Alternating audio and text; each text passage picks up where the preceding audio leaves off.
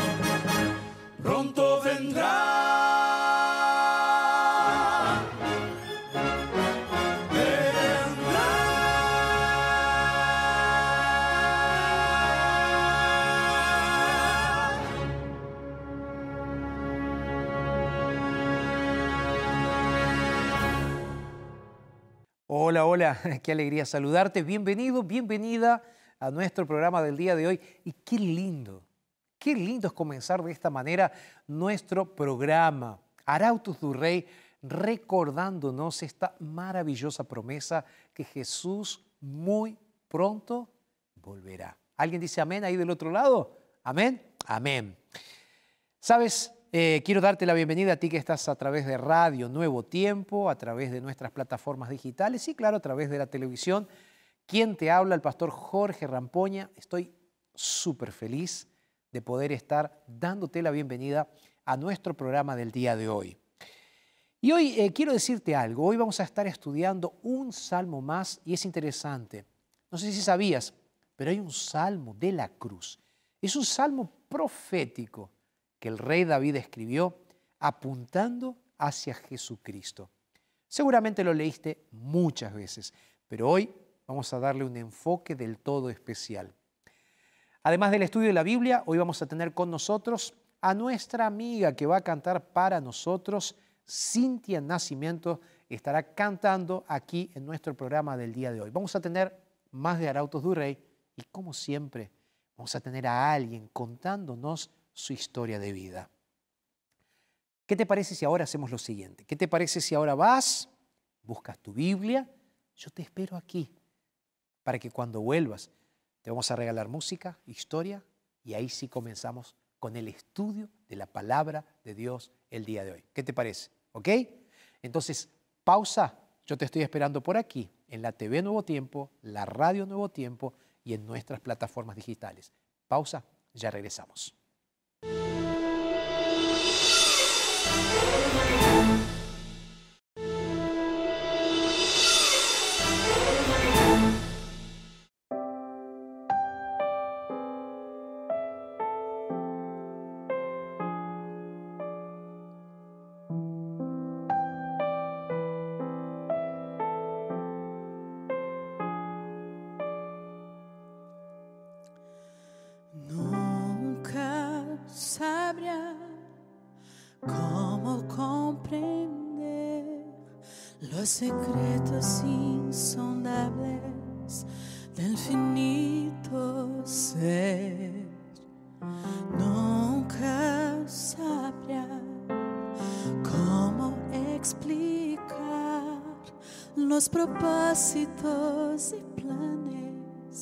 Planes de su vasto saber.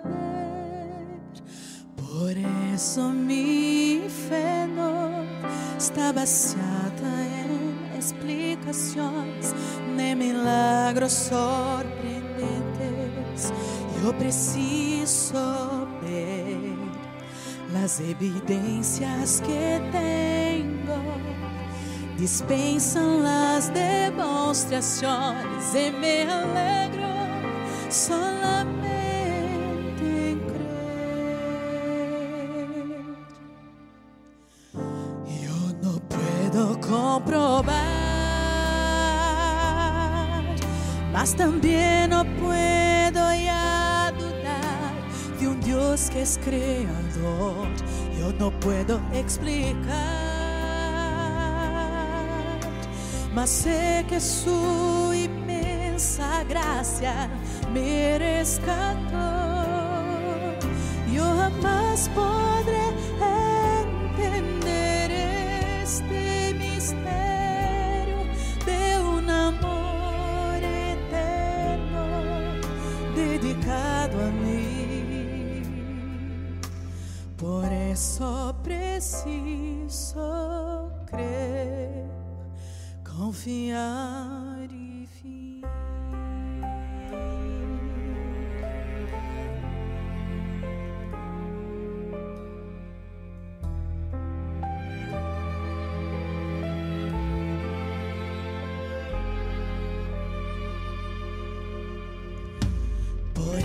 mi fe no está basada en explicaciones de milagros sorprendentes.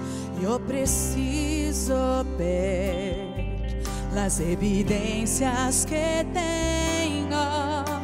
Dispensan las demostraciones y me alegro solamente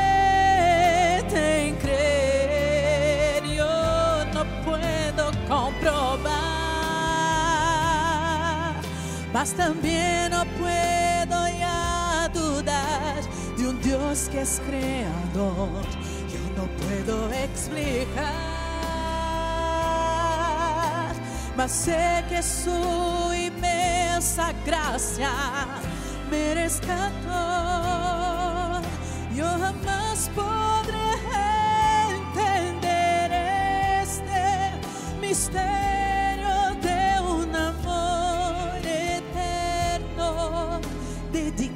Dedicado a mí.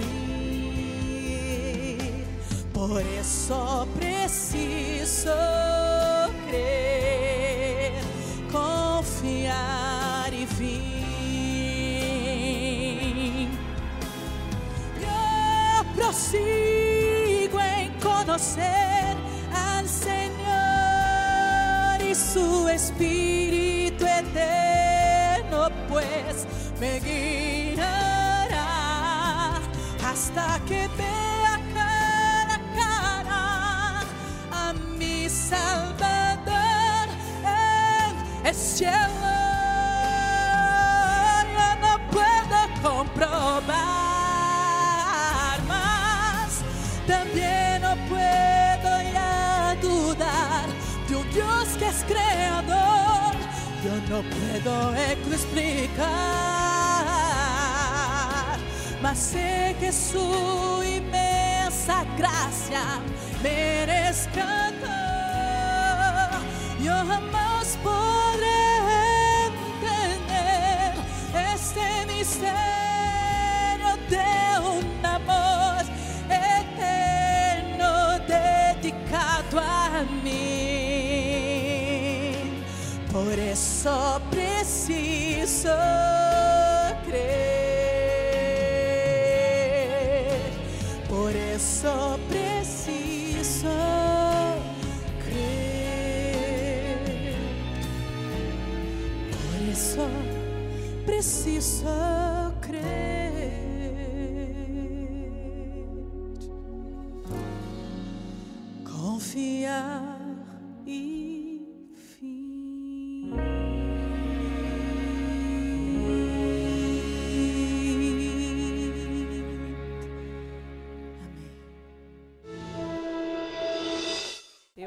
Me casé en 1982, bien joven, y tengo tres hijos. Mi esposo tenía 37 años y recibió un resultado de cáncer de linfoma por primera vez. Hizo el tratamiento durante seis meses. El tumor disminuyó, que fue en el retroperitoneo. Estuvo bien. Él estaba como pastor de una iglesia y fue en el inicio, en el primer año de llegar aquí en Banderantes. Y el tratamiento fue tranquilo, dentro de lo posible. La primera vez él no tuvo fiebre, nada. Y durante ese tiempo fue acompañado como todas las personas que hacen tratamiento de cáncer. Él fue acompañado por tres meses, seis meses y un año, los procesos. Y estaba aparentemente bien. Y durante ese periodo tuve un hijo más que no estaba programado, Micael, que es nuestro hijo menor. Y estaba todo bien. En el mes de septiembre del año 2001, él hizo aquellos exámenes de control y estaba bien. Entonces nos fuimos de vacaciones. Fuimos para Pernambuco y allí él estuvo mal. El resto de las vacaciones se estuvo sintiendo mal, pero no me dijo nada para no preocuparme. Cuando llegamos allí, él fue a hacer los exámenes y en febrero fue diagnosticado nuevamente con un cáncer de linfoma. Y esta vez vino muy fuerte. Él hizo quimioterapia, radioterapia, pero la enfermedad no disminuía. Por el contrario, él siempre estaba con problemas de leucopenia y tenía que internarse y muchas veces durante todo el año, así que tenía fiebre, que en la primera vez él nunca tuvo, pero esta vez estaba con mucha fiebre, los leucocitos bajaban y él era internado. Y así estuvo el año entero haciendo la quimioterapia y la radioterapia. Pero él no resistió. El 24 de diciembre del 2002, pero durante ese tiempo, nosotros... Yo tenía un sueño, tenía un sueño. Cuando me casé, Quería envejecer junto, pero la vida trae unas sorpresas, a veces no muy buenas, y esas sorpresas nos dicen que nuestra vida es muy frágil, muy frágil. A veces en un abrir y cerrar de ojos tienes un diagnóstico que es un agujero y parece que se abre y te caes en ese agujero sin fondo. Y así fue con nosotros. Durante todo ese tiempo él hizo el tratamiento como mencioné, pero no dio resultado. El día 3 de noviembre, los médicos decidieron hacer una cirugía para sacar el tumor que estaba en la piel. Fue un tumor tan grande que fue sacado casi más de 400 gramos para que tengas una idea del tumor de lo que pudieron sacar. Y después de 40 días él falleció. Pero en ese día, en el día que se hizo la cirugía, el 3 de noviembre, él me cantó un himno. Yo estaba llorando y pensaba, ahora él esta vez no va a volver más para casa, porque siempre lo acompañaba. Y cuando él cantó el himno para mí, Dios cuidará de ti. Y Dios tiene cuidado de mí. Gracias a Dios, yo estoy aquí. Enfrente. No fue fácil enfrentar el luto, porque la muerte de alguien es muy dura. Es muy duro perder a alguien que tú amas. Porque la sensación y la realidad, tú nunca más vas a volver a ver, solo en la eternidad. Y no sabemos, contamos el tiempo. Nosotros contamos el tiempo. Entonces, yo me conforté por el Señor.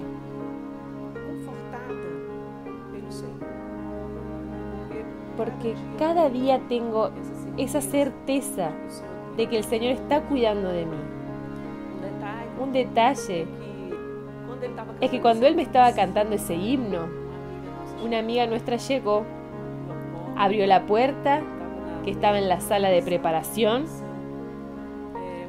Una amiga abrió la puerta y cuando vio que le estaba cantando, ella cerró y se quedó llorando afuera. Y yo llorando adentro y él cantándome. Entonces, ese himno es un himno que me marca mucho y me marcó. Porque yo tengo la seguridad que Dios me está cuidando y a mis hijos también. Ahora tengo un sueño. El sueño es de ver a Jesús volver porque tengo la seguridad que mi esposo, él está apenas descansando. Y eso te trae tranquilidad. La esperanza es muy importante. La fe es muy importante para la vida de una persona. Porque eso nos motiva a vivir. Y quiero reencontrarlo no solo a Él, pero quiero reencontrarlo cuando Jesús vuelva. Entonces la fe me ayuda mucho en ese proceso. Y la historia que acabamos de escuchar es una historia que realmente nos trae esperanza, paz al corazón y nos hace recordar que nuestro Dios está vivo y que nuestro Dios tiene un plan y un propósito para nuestras vidas. Y hablando de plan, de propósito para nuestras vidas, quiero decirte algo muy, pero muy importante. Esta historia que acabas de escuchar, como este tema que vamos a estar hablando el día de hoy, como todos los otros temas, tú puedes ahora encontrarlos en nuestro podcast. O sea, tú puedes escuchar el audio de este sermón a través de nuestra plataforma ntplay.com. Así que quiero agradecerle a todo el equipo que está trabajando para que podamos tener entonces ahora sí nuestra plataforma. Muchas gracias y si quieres compartir este y otros mensajes puedes hacerlo con tus amigos. ntplay.com. Lo que vamos a hacer ahora entonces es, yo me voy a quedar por aquí preparando todo para que cuando tú vengas estemos listos para estudiar la palabra de Dios. ¿Por qué? Ahora tú vas a buscar la Biblia. Tú que todavía no buscaste la Biblia, busca la Biblia porque juntos vamos a estar estudiando la palabra de Dios. Hacemos una pausa y ya regresamos.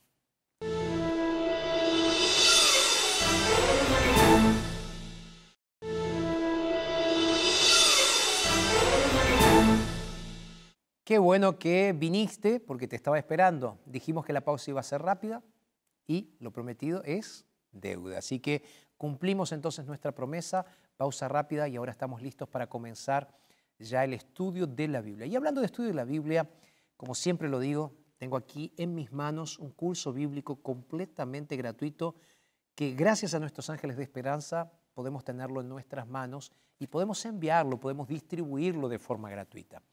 La pregunta es, pastor, ¿cómo hago entonces para tener ese curso en mis manos? Vas a hacer así, vas a escribirme al WhatsApp, nuestro equipo va a estar atendiendo eh, tu llamada, tu mensaje, tu audio que nos vas a estar enviando y nosotros vamos a estar enviándote este curso bíblico. Pastor, ¿cuál es el curso bíblico? Es Evidencias del Fin. Y hablando de evidencias del fin, eh, te recuerdo que en nuestra plataforma NT Play también tienes la posibilidad de que junto con este curso bíblico, que es gratuito, que te lo vamos a estar enviando hasta tu casa, vas a poder ver la semana especial donde hablamos sobre temas proféticos y sobre evidencias acerca de la existencia de Dios, evidencias sobre profecías bíblicas, evidencias sobre religión, evidencias también sobre fe. Todo eso lo hicimos en esa secuencia de temas que tuvimos que están en nuestro NT Play. Pero este curso bíblico es gratuito, los temas también, pero puedes acompañar entonces el estudio de la palabra de Dios. Lo muestro una vez más, entonces, más 55 12 98 114 60 es nuestro número de WhatsApp. Si quieres, me envías un audio, si lo prefieres, me envías también un eh, mensaje de texto y nuestro equipo va a estar entrando en contacto contigo para que puedas tener este y otros cursos bíblicos también en la comodidad de tu casa. Yo no sé cómo está tu país. Hay algunos países que todavía no están permitiendo algunas reuniones religiosas, pero si en tu país ya están permitiendo reuniones religiosas, te invito para que puedas estar junto con nosotros y que puedas venir a una iglesia adventista del séptimo día. Con mucha alegría te vamos a estar recibiendo. ¿Cómo hacer para tener la posibilidad de encontrar una iglesia? Simple. Nuestra página en internet es encuentreunaiglesia.com. Vamos a orar.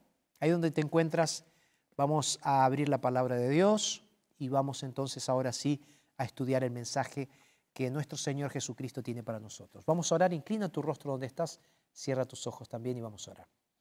Padre, muchísimas gracias por este momento que nos regalas en tu gran amor para estudiar tu palabra. Y hoy que vamos a estudiar un salmo que fue una profecía, que fue profético, que ahora nosotros vamos a evaluar ese cumplimiento, que vamos a ver qué tiene que ver con nuestras vidas. Señor, hoy queremos eh, ponernos en tus manos, queremos consagrarnos y queremos, Señor, por sobre todas las cosas, entender tu voluntad para nuestras vidas. Nos consagramos a ti, Señor, y lo hacemos en el nombre de Jesús. Amén, Señor. Amén. Salmo 22, abre tu Biblia junto conmigo, Salmo de David. Este salmo se titula, aquí en mi Biblia, la Reina Valera que estoy leyendo, se titula Un grito de angustia y un canto de alabanza. David, como ya lo mencioné muchas veces en nuestros programas, en esta secuencia de estudio del libro de los Salmos, David fue un escritor prolífero, fue un escritor maravilloso y fue un escritor que escribía desde lo profundo de su corazón y de su experiencia con Dios. Ahora bien, en este salmo, y que lo vamos a leer ahora, es un salmo que llegó a ser conocido como un salmo mesiánico, como un salmo profético. ¿Qué dice el salmo? Vamos a leer el versículo 1. Dice, Dios mío, Dios mío, ¿por qué me has desamparado? ¿Por qué estás tan lejos de mi salvación y de las palabras de mi clamor? Dios mío, clamo de día y no respondes.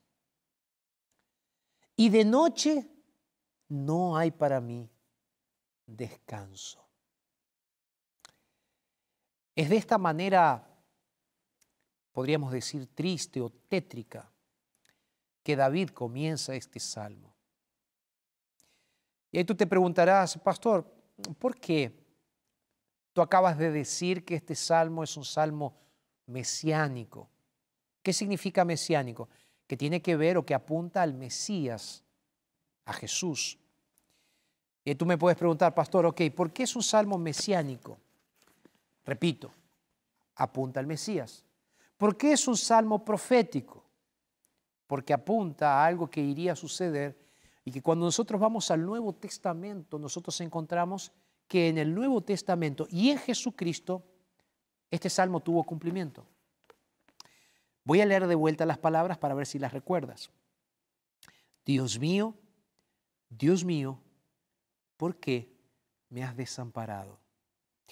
Cuando vamos al Nuevo Testamento y abrimos la Biblia, por ejemplo, en Mateo capítulo 27, ahí encontramos el momento en el cual aparece a partir del versículo 45 lo que es conocido como la muerte de Jesús.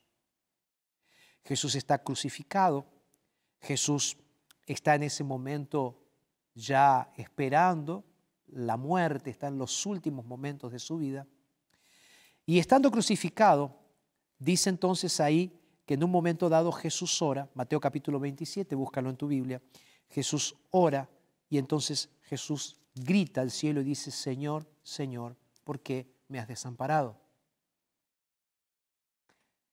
Esa profecía bíblica del Salmo 22 encuentra su cumplimiento en la voz casi inaudible, casi imperceptible de Jesús en los últimos segundos o minutos de su vida. Con los últimos respiros, con la respiración agitada como él estaba por causa del tipo de muerte que él estaba teniendo. Recuerda que la crucifixión no era solamente una forma de matar a alguien, sino que era un proceso de muerte. Era una tortura que terminaba con la vida de la persona. Y cuando nosotros vemos allí en la cruz del Calvario a Jesús colgado en el Gólgota, uno se pone a pensar hasta qué punto fue el amor de Dios. el Hijo de Dios. Aquel que había sido señalado por Juan el Bautista como el Cordero de Dios que sacaría el pecado del mundo. Aquel que fue señalado como el profeta que estaba siendo esperado. Aquel que fue conocido como un sanador. Aquel que fue conocido como el Dios con nosotros. Aquel que fue el hombre que anduvo por Galilea sanando y perdonando pecados. Ahora estaba en la cruz del Calvario. Y cuando tú vas al Salmo 22 y tú comienzas a leer, tú entiendes o comienzas a entender qué era lo que David estaba queriéndonos dejar para pensar. Porque si el Hijo de Dios sería crucificado en la cruz del Calvario, para entregar su vida por nosotros, para que nosotros recibamos el perdón de nuestros pecados. Pero aún en aquella cruz Él se sentiría solo. Ahí yo me pregunto, ¿qué es lo que Dios tiene para enseñarnos a nosotros, cristianos, hijos de Dios? ¿Será que este salmo tiene algo para decirte? Y yo digo, sí, claro que tiene algo para decirte. Porque si este salmo que David escribió, que estaba apuntando al momento de dolor, de separación que Cristo tendría en la cruz del Calvario, aquel que era el Hijo de Dios, aquel que fue el sanador, aquel que fue el Dios con nosotros, estaba sufriendo en la cruz del Calvario. ¿Tú no vas a sufrir también? ¿Tú te crees que no vas a pasar por momentos duros, difíciles? Si Jesús siendo Dios, Él sufrió. Nosotros siendo seres humanos también vamos a pasar por momentos duros y difíciles. Ahora, cuando el salmista dice, o cuando Jesús utilizó las palabras del salmista diciéndole, Dios mío, Dios mío, no era un Dios, no era un Dios ajeno, no era un Dios distante, no era un Dios que no se importaba, era un Dios mío, un Dios que él había abrazado y dice, ¿por qué me has desamparado? Yo me encuentro con muchas personas que me dicen así, pastor, estoy cansado de sufrir, estoy cansada de sufrir. Hace un tiempo atrás estaba conversando con una mujer joven. Le detectaron un cáncer de mama. El médico le dice, mira, no hay mucho que podamos hacer. Si hubiésemos tomado este cáncer en otro momento, con una anticipación diferente, quién sabe, probablemente el cáncer podríamos haberlo tratado. Pero este es un cáncer fulminante, le dice el médico. Y allí estaba una mujer joven, hijos jóvenes. Una hijita de siete años, un hijo de once y una hija de catorce. Una mujer joven. Y ahora se confronta, su vida se confronta con un momento decisivo en su vida, donde la vida misma, la salud misma comienza a escurrírsele de las manos. Y con lágrimas en los ojos me decía, pastor, yo tenía planes para mí, quería ver crecer a mis hijos. Y ahora, pastor, me encuentro delante de esta situación en la cual, primero que no sé qué hacer, segundo que no sé cómo reaccionar, tercero, no sé si Dios existe, pastor. Mira, en esos momentos de dolor, Dios no está cuestionando tu fe,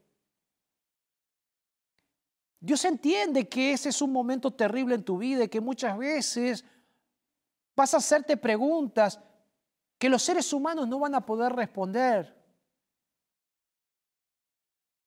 Que por más sabio que te sientas o que más conocimiento de la Biblia tengas, ni siquiera tú mismo vas a poder responder. Y son en esos momentos de confrontación en los cuales te miras a ti mismo y donde no encuentras soluciones, tu fe flaquea. Eh, cuidado, no estoy diciendo con esto que la fe de Jesús flaqueó en la cruz del Calvario. No, porque Jesús, siendo hombre, nunca dejó de ser completamente Dios. Pero su humanidad estaba tan cargada en ese momento de sufrimiento, de dolor, de tristeza, que él sintió que la separación entre él y Dios era tan grande era un abismo tan incruzable que él se siente solo. Y ahí él dice, ¿por qué me has desamparado? Esta mujer que recibió la noticia de ese cáncer de mama y donde el médico le dice, mira, no habrá muchas oportunidades porque no pudimos tomar este cáncer a tiempo. El cáncer se está ramificando por la médula. Entonces el médico le dice, no va a haber muchas oportunidades. Lo único que podemos hacer es darte paliativos para que no duela tanto, para que no sufra tanto. Pero cura. Cura solo un milagro. Con lágrimas en los ojos esta mujer me dice, pastor, ¿dónde está Dios? ¿Por qué Dios me abandonó? ¿Por qué Dios me dejó? ¿Por qué Dios no está conmigo en este momento? Mira, ¿quién te dijo que Dios no está al lado tuyo cuando estás pasando por esos momentos? Claro, pastor, para ti es fácil decirlo porque tú estás ahí ahora en la televisión predicando y tú no tienes los problemas que yo tengo. ¿Quién te dijo que no tengo los problemas que tú tienes? A veces somos fáciles de compararnos o criticar a otros. Porque a veces decimos, no, mi sufrimiento es más doloroso que el sufrimiento de otros. Somos bien humanos, bien humanos. Ahora, yo sé que es difícil entenderlo y hasta puede parecer fácil para mí razonarlo. Pero yo ya lo dije varias veces, es en nuestras luchas, es en nuestras cruces, es en nuestras derrotas donde el poder de Dios se manifiesta. Delante de los ojos de Jesús, parecía como que Jesús estaba solitario, estaba solo en aquella cruz, clavado, y parecía que Dios no estaba cerca.